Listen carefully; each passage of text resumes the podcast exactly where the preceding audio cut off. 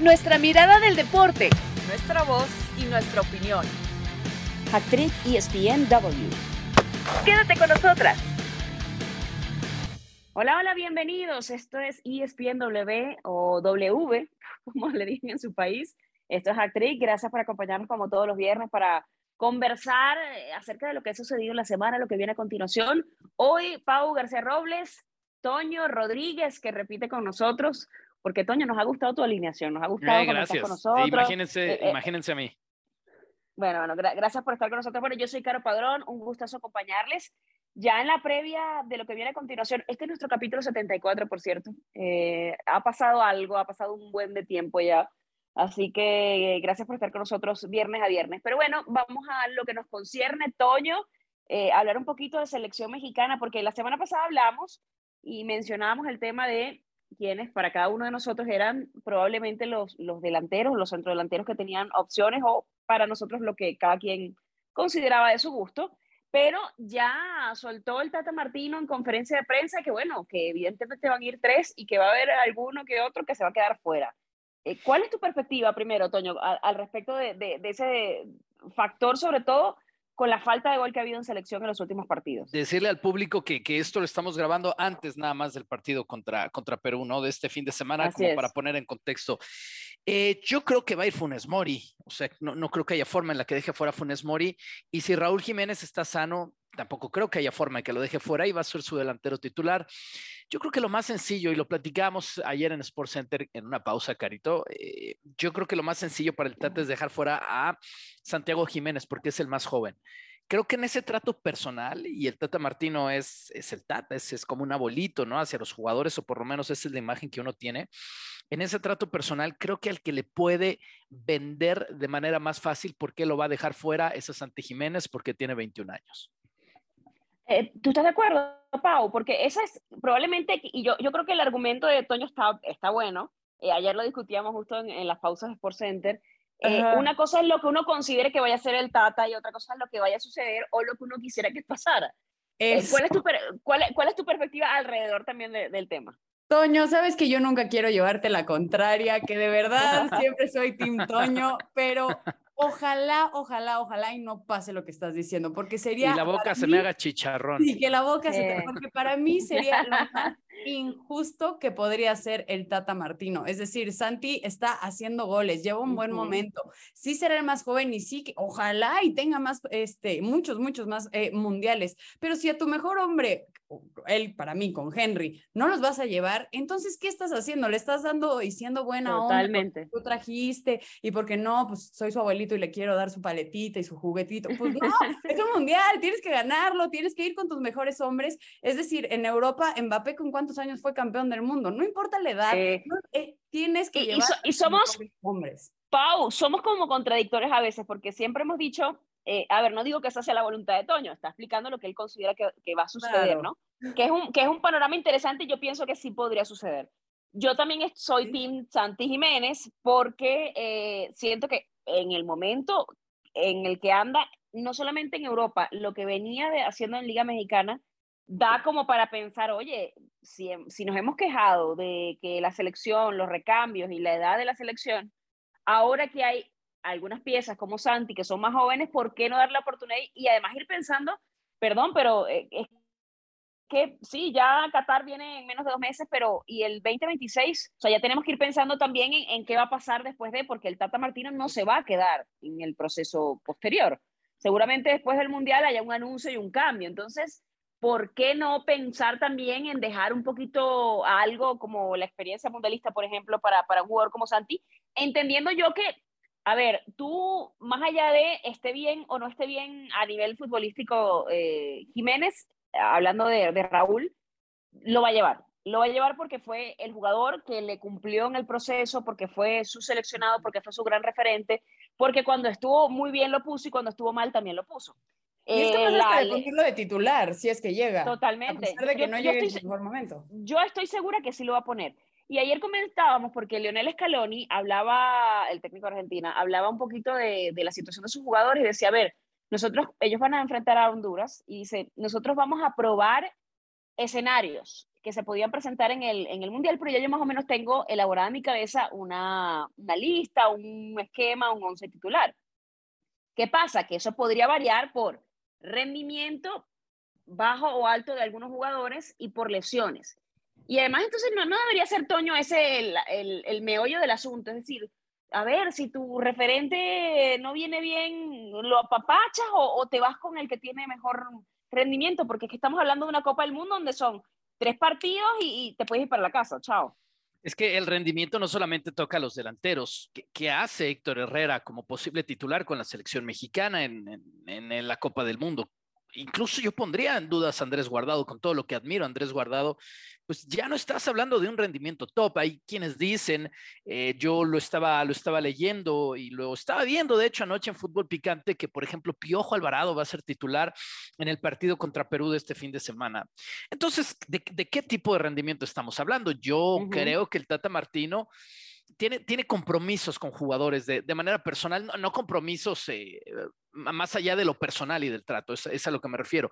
Y por eso creo que va a llevar a, por eso creo que va a llevar a Funes Mori, por eso creo que ya los que están pasan todas las elecciones, ¿no, Toño? Pasan todas las elecciones. No, necesariamente. Mira, Luis Enrique borró a todos, a, todos los que él ha querido. Yo sé que es un caso especial, Luis Enrique, pero a todos los que él ha querido no se ha tocado el corazón yendo una lógica de rejuvenecer a la selección española eh, y, en el caso de, en el caso de Ramos me acuerdo que el escándalo que se, pues que se suscitó, es más, no, no, habían acuerdas que no habían jugadores del Real Madrid? Así es. Y, Ramos siendo capitán del Madrid. No es el caso del Tata Martino, todo lo contrario, él se va a aferrar aunque no estén aunque estén lesionados, aunque no estén jugando, los va a llevar. Y, yo creo que así no le, le va a ir bien a México. Creo que él agarró tanto compromiso en su primer año de gestión con esos jugadores, ¿no? De, de tú eres mi jugador, de nosotros contra el resto del mundo, que ya no se pudo salir de ahí. Mira, yo me acuerdo una conversación que tuve alguna vez con César Farías, con una entrevista que le hice, cuando era técnico de la selección venezolana. Y él decía, hay jugadores, eh, porque habían polémicas también similares en Venezuela, y él decía, hay jugadores de, de, selección y hay jugadores que cuando fuera no están viendo minutos y me cumplen en la selección, mi papel también, mi rol como seleccionador es darles esta exposición, darles la palestra y que en esta vitrina y que en este formato se puedan lucir y recuperar yo siento que a veces pasa mucho también por eso, ¿no? Porque lo que hablabas de compromisos, ¿no? De, bueno, ya nosotros pasamos la eliminatoria, eh, hubo un proceso, porque además nosotros no estamos conscientes de cómo son los procesos internos, de, de qué ha pasado en, en, la eliminatoria, cómo se mueve el vestidor, qué influencia tiene, por ejemplo, un Andrés Guardado, qué influencia de repente tiene tener a un, a un Raúl Jiménez. Yo sí soy partidaria de, de los momentos porque tal cual, el, el Mundial se pasa, eh, pero así, eh, son tres días, cada tres días hay un partido y chao, y te vas para la casa, Pau. Y, espérate otros cuatro años para ver si tienes esas tres oportunidades otra vez. Y además, lo que ya comentábamos también en esto de, bueno, son jóvenes, llévenlos. Yo también creo que hay ciertos jugadores que te aportan hasta incluso más que en la cancha, pues en el vestidor, ¿no? De ir pues arropando a esos nuevos jugadores, a los jóvenes, a los que van a ser las siguientes generaciones. Ahorita los nombres que, que comentaban, creo que también no es que sea su única función, sino también ha de haber dos, tres jugadores que con el simple hecho del nombre, la experiencia y la admiración que tienen algunos de los jóvenes hacia ellos, pues eso también te aporta mucho y también lo tienes que, tomar en consideración. Ahora pero, sí pero tipo que un guardado y eso. Claro, un guardado, eh, incluso obviamente Memo Ochoa está en un gran momento, pero el Memo, Ochoa, son esos nombres que sí te pesan y sí te ayudan a que los mm, nuevos o los jóvenes se vayan forjando con más carácter. Fue lo mismo también un poco que pasó con Márquez en el Mundial pasado. Sí, totalmente. Yo, yo siento, y, y se ha hecho parte de la conversación, no sé si estarán de acuerdo, que muchos dicen, es que queremos hacer récord, es que queremos que uno vaya a cinco mundiales y que el otro tenga el cuarto y el que, o sea, no sé si, si pasa mucho por eso, por tratar de que las transiciones no sean tan forzadas, eh, o no, no sé por dónde, por dónde lo ves tú con ciertas piezas, Toño. Pues mira, yo creo que le ha faltado, le ha faltado valor, valor y, ganas de explorar al, Tata Martino. Les voy, a, les voy a dar una alineación con la que México le ganó el 7, mira, tiene exactamente dos años o muy cercano a dos años. El 7 de octubre del 2020, México le ganó 1 por 0 a Países Bajos, en la cancha del Ajax. Estamos eh, saliendo de la primera curva de miedo de la pandemia y como que el fútbol se reiniciaba. Ese día, el Tata Martino puso a, Talavera de portero titular porque Ochoa no estaba para el partido, puso al Chaca Rodríguez, puso a Gallardo, puso a Moreno, a Montes. El medio campo HH, Edson, Andrés Guardado. Al frente Raúl Jiménez, Tecatito Corona y Rodolfo Pizarro. Básicamente esa va a ser la alineación de la selección mexicana de una alineación de hace dos años. El Tata se quedó congelado en el tiempo, lo que le funcionó entonces, cuando el equipo todavía era el rey de CONCACAF, antes de perder eh, el año pasado todo lo que se perdió contra Estados Unidos, se quedó con esa idea y el tipo no evolucionó y no quiso salir de su caja. Les voy a comparar hombre por hombre. Talavera igual va a ir a la Copa del Mundo. No estaba Ochoa, por eso fue titular. Montes y Moreno, yo lo escuché ayer en Fútbol Picante, van a ser los titulares en el partido contra Perú. Todo lo que pasó con Héctor Moreno en ese proceso, ¿no? Fue, fue del otro lado del mundo, regresó y eso no mejoró su nivel futbolístico. El Chaca Rodríguez no se ha dudado mucho, es cierto, está borrado y Jorge Sánchez va a jugar por derecha. Por izquierda, Gallardo, también lo escuché ayer en Fútbol Picante, va a ser titular con la selección mexicana este fin de semana. Al medio campo no le muevan nada de lo que va a poner contra Polonia. Héctor Herrera, Edson Álvarez y Andrés Guardado. Jugadores de hace dos años, cuando Héctor Herrera estaba en el Atlético de Madrid, ¿verdad? Y ahora lo va a seguir poniendo cuando ni siquiera juega con uno de los peores equipos. Uno de los peores equipos de la MLS y eso está lesionado, pero eso no quita que sea uno de los peores equipos. Eh, Raúl Jiménez, ¿no? Lo, que pasó, su accidente, todo lo que pasó con Raúl Jiménez. Pero, por, ejemplo, en, el, caso de, en el caso de, Héctor Herrera, por ejemplo, yo entiendo que, bueno, que no viene en su mejor momento, que no está bien físicamente, que la decisión, eh, bueno, él la respaldó por su familia, por lo que sea, cada quien es libre de, decidir dónde lleva su, a su talento, ¿no? Pero, ¿a quién pones? Porque yo sí siento que él, de alguna manera, es uno de los mejores talentos que tiene en el medio del campo la selección mexicana. Bueno, lo pondría por su parte, obviamente con Exxon Álvarez, que está fuera del lote ahorita, pero y, entiendo el punto de, guardado, ¿no? De, bueno, pero es tu capitán, sabes, tu gran referente. Eh, tampoco ha tenido tantos minutos, además, con su equipo, hay que decirlo también. Eh, estuvo metido en el tema de que si lo inscribían o no al inicio incluso de la temporada, pero yo siento que con el tema de Achache, o sea, el tema es ese, ajá, ¿a quién pones? Porque para mí, y cuando jugaba en el Atlético y cuando estaba en el Porto, era como Héctor Herrera y, y diez más. hace dos años pero de hace dos años para atrás. La, respuesta obvia es Charlie Rodríguez. Y la respuesta de los valientes, yo no es que sea valiente, pero es la que me encantaría. Pon, a Chávez ahí, pon a Chávez ahí. O sea, tira, tira el talento de Pachuca y, ¿sabes? O sea, juega esa misma posición. ¿Y cuál es el medio, el miedo de poner a un joven? O sea, pide respuestas, esas son las que yo te haría. Y déjenme terminar rápido con la alineación. Raúl Jiménez, todo lo que pasó con, su vida en los últimos dos años. No es el Raúl Jiménez que estaba jugando con los Wolves hace dos años. Tecatito obviamente está lesionado, hay que buscar una opción ahí. Y el otro Rodolfo Pizarro que no ha hecho nada por ayudar su carrera tampoco. Solo faltaría que ponga a Rodolfo Pizarro de titular. No, no, no me hagas esto, no me hagas esto. Bueno, este, abrazos a Rodolfo, se le estima, pero, pero bueno, no está. no es momento. Para, para hacerlo. Sí, exacto, pero oye, ese factor eh, Tecatito Corona, porque yo siento que fíjate que se va a incorporar a, va a ser uno de los primeros en llegar al centro de alto rendimiento, lo van a checar, lo van a estar viendo. Esa es otra de las cosas. Volvemos al punto de respaldar a los jugadores que te ayudaron o te acompañaron en el proceso. Pau, entonces, llevas al Tecatito, eh, lo esperas, no va a venir al ritmo futbolístico, le va a dar tiempo, que lo aguantas, qué, qué, hacer también con ese tipo de cosas, porque creo que también abre un plano interesante, porque él está, el Tata, por lo, lo ha dicho, va a esperar a que el jugador esté bien y si está bien lo va a llevar.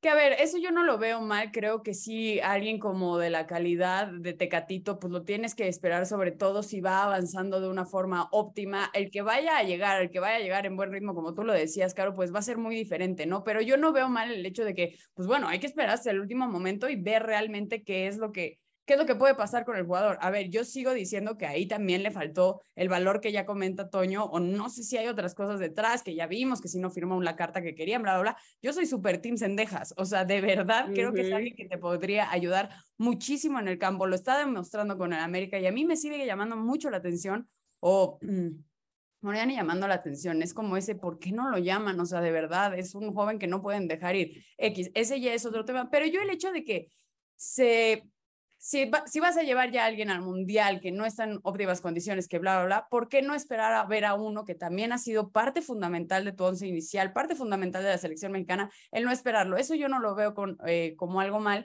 Y retomando también un punto que tocabas un poco, Caro, respecto a, pues que bueno, estos partidos que tenemos no es para que ya se vieran un poco los jugadores que van a estar en la Copa del Mundo, Pues sí, claro. todos ayudan, o sea, todos los partidos ayudan y esto va a ayudar para a los que tiene, que sí va a llevar, pues que empiecen a despertar y empiecen a encontrar una forma en conjunto. Pero no debería tener ya como algo perfilado, ya brevemente para, para cerrar, eh, Toño.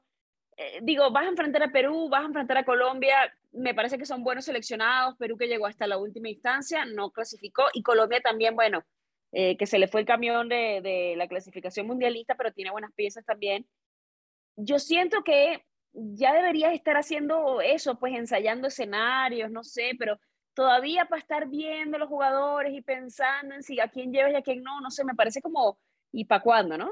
Pero él lo tiene muy claro. Yo, creo que el Tata Martino tiene ya, de hecho, su, salvo tema de lesiones, su once para, para jugar contra Polonia. Y aquí estará probando las últimas piezas. Claro, pero usa, usa, ya empieza a darle rodaje a ese 11, ¿no te parece? ¿O, pues, te pues parece yo, creo que lo, yo, creo que lo va, lo va a intentar hacer, pero bueno, no puede poner hoy por hoy a Raúl Jiménez, no puede poner hoy tampoco a Héctor Herrera. Pero yo creo que lo que vamos a ver contra, contra Perú este fin de semana es básicamente, quitando tema de lesiones, el, el 11 de la selección mexicana. De los que estén sanos, esos van a jugar contra Polonia. Es lo que yo creo que va a ser el Tata. Ok, bueno, vamos a cerrar este tema. Tenemos que hablar también de lo que ha sucedido en esta exhibición de la Nations League de este lado del mundo, tenemos que contarles lo que pasó con Chivas América y el Atlas, que fue, miren, irónicamente el que terminó en mejor posición de toda la Liga MX. Hacemos una pausa y ya regresamos. Actriz ESPN W. Regresamos eh, con la aclaratoria, por cierto, es la Leagues Cup, había dicho la Nations, el Nations está jugando en Europa en este momento. La Leagues Cup, eh, el showcase, vimos la actuación del América, termina perdiendo el partido, vimos la actuación de Chivas, termina ganándole Cincinnati 3-1, y vimos también a Atlas, que termina ganando a su rival. Eh, Pau, ¿qué, ¿qué, está pasando en este momento? Porque Hemos hablado del All-Star, hemos hablado de las selecciones, hemos hablado de lo que ha pasado en los últimos torneos cuando se han cruzado los dos, los dos mundos, ¿no? la MLS y la Liga MX. Y bueno, obviamente Chivas no, quizá no, no venía como para lanzar cohetes, pero uno del América que, que hablaba también, no, bueno, el gran favorito del fútbol mexicano. Y Atlas, que irónicamente no ha venido mostrando quizás su mejor cara a la liga, termina ganando. Eh, creo que son ahora sí que dos universos completamente diferentes. Ahorita que mencionabas eso, sí, ¿cómo, cómo nos explicamos el que América, que es el que va de líder, eh, no lo saque, pero luego sí lo saque Atlas, que va en penúltimo lugar de la tabla. Creo que ahí también te habla de la importancia que le están dando cada equipo a su cada cual, ¿no? Sí hablamos mucho y siempre es un tema que va a seguir. El de la MLS ya alcanzó, ya superó a la Liga MX. Pues creo que está haciendo cosas bien, mientras que la Liga MX sigue enfocado en otra, en, pues, en sus cosas y en su negocio y es válido, pero la MLS sí tienen cosas que deberíamos de aprenderle. ¿En cuántos años ya se está hablando de que si ya lo superó? Yo no sé si ya lo superó pero mínimo si ya le está, si no alcanzando, pues ya está muchos niveles, pues más cerca. Sí, se, ha hecho más competitivo, ¿no? O sea, ha subido la competitividad. Y ahora, mi punto es, lo que hace bien Estados Unidos exporta mucho e importa mucho también jugadores como lo son Bale, como lo son estos grandes nombres que ya se están retirando, pero también le están dando enseñanzas a sus jugadores nuevos, a sus jugadores eh, pequeños que después seguramente saldrán y jugarán en mejores ligas. Entonces, es una buena importación que te da parte de negocio y es una excelente exportación porque entonces eso te ayuda a cuando vienen los juegos eh, oficiales y que vienen los juegos en las eh, selecciones y le ganan a México. Creo que esa es un poco también la diferencia que los de México se quieren quedar, se quieren quedar, sí, perderán, ganarán algunos partidos cuando juegan contra los de la MLS, pero en general el fútbol Estados Unidos-México, uff, cada vez ahí está más parejo, ¿eh? Y ahorita nos no, han ganado. Y, además que, que, yo siento que, Toño, está, está interesante el modelo de, de, transición de los jugadores que se van muy jóvenes a Europa. Son jugadores que se van en, en, otras circunstancias. Y aquí uno habla de tantas cosas, porque, a ver, si vas a imitar modelos, o, no imitar, ah, porque el referente, vamos a estar claros, ha sido la Liga MX, pero tú también puedes voltear al lado y ver, oye, ¿qué está haciendo aquel? ¿De qué me puedo nutrir? ¿Cómo me puedo aliar? ¿Qué alianza puedo hacer para, para mejorar cuando el otro está mejorando también y yo no me quiero quedar atrás, ¿no? Y yo siento que, por ejemplo, hay factores como el costo de los jugadores mexicanos, que, que la comodidad de jugar acá, porque están bien pagados, eh, están bien posicionados y, es como salir de algún punto de la zona de confort Y empezamos a cuestionar eso, se va Santi, pero se va y era goleador y era muy joven, ¿por qué no espera? Y allá no, allá es como que salta el vacío y aparece la red, ¿no? Y de alguna manera les ha funcionado. La Liga MX pasa, pasa viendo la MLS y, y, no, no crean que no, los dueños están obsesionados con lo que está haciendo la MLS. Con los dólares de la MLS, porque se los quieren traer a México, no con el fútbol, ni con las exportaciones, ni con su selección, con los dólares de la MLS y por eso el showcase. Y, por eso se viene más grande la, la, la, liga entre, entre, los, entre los dos países. Porque porque el fútbol mexicano quiere esos dólares. El crecimiento, Caro Pau, la exportación, quién gana y quién pierde. Oye, pero, eso sí, pero a veces lo que, lo que queremos son los dólares. No nos enfocamos demasiado a veces en, los dólares, en pues cuanto a qué hace pues selección, para pues dónde va, con quién juega, la, ML, la, la MLS, la liga, o sea, es como de, amigo, en serio. Es el eterno problema, es el eterno problema del fútbol mexicano, que, que mande el dinero, no mande el fútbol a ver, que, no hay una conciliación, que, mande el dinero está muy bien, es la ley de esta vida en el año 2022, desde hace y son empresas. Siglos. Está muy bien, pero que no haya una conciliación entre las dos ideas. Esa es la bronca con el fútbol mexicano, irse desbocado solamente por el dinero, pero no vamos a, a desgastarnos mucho en eso porque conocemos la historia. Miren, para la temporada pasada había 80 jugadores en Europa que pasaron en algún punto por academias de la MLS. 80 jugadores en Europa. Claro, está, estarán los, los más destacados, eh, ¿no? los de selección y lo que quieran. 80. ¿Cuántos canteranos del fútbol mexicano estarán hoy por hoy en, Europa? Pues no, no, no, sé si, si llegamos a 30 siquiera. Y la diferencia es demoledora y esa realidad nos va a alcanzar. O sea, es, es, lógico.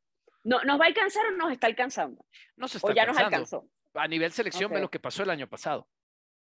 Fue, una barrida. fue una barrida de la selección de Estados Unidos a la selección mexicana. Porque la primera vez fue como de, ay, bueno, ok, fue la Nation, me parece, ¿no? Corrígeme si no me equivoco, si me equivoco. Eh, luego fue la, Copa Oro. Correcto. Y fue como de, ah, porque la Copa Oro se, se eh, la Nation es como, bueno, esa competencia nueva que uno ve así como, bueno, no es tan importante como Copa Oro. Y luego Oro, bueno, ups, sí, no, bueno, pero es que, bueno, pero es que la eliminatoria y lo que importa es el, o sea, siempre hay como una excusa y un cambio de discurso cuando, cuando van cambiando las cosas. Yo recuerdo, yo que tengo 12 años viviendo en México, yo recuerdo que en los objetivos que se presentaban en selección mexicana año a año era, primero, clasificar de primero del hexagonal. Era como que sí o sí, a fuerza tenía que suceder. Y ya ni siquiera pasa, ya es, no, bueno, pero con que clasifique está bien. O sea, ha cambiado tanto la cosa y va cambiando tanto el discurso y van cambiando las prioridades que terminas eh, cayendo incluso a veces en mediocridad en cuanto a eso. A ¿Por qué si antes aspirabas a ser el, el, el, que mandaba en la hexagonal? Porque ahora si pasas de segundo o tercero, pues también jala, ¿no?